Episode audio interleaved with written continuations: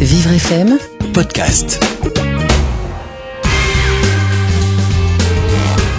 Lionel nous écrit du 13e arrondissement de Paris. J'ai rencontré une jeune femme sourde sur Internet. Nous avons tenu des conversations géniales, forcément par écrit, hein, sur les voyages, notre passion commune. Elle insiste pour me rencontrer en vrai, mais j'ai très peur car on ne va peut-être pas pouvoir bien communiquer.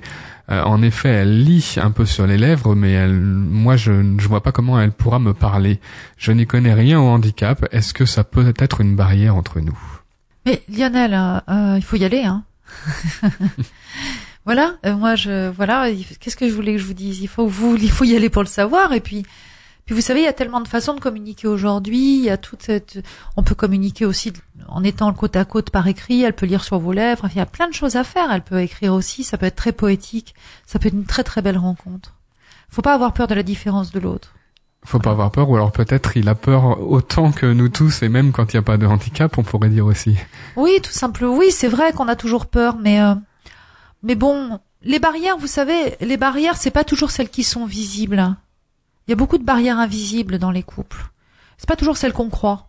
Mm. Vous voyez? Et, et si vous entendez vraiment bien, si vous avez une vraie complicité qui se développe, alors c'est ça un couple sans barrière.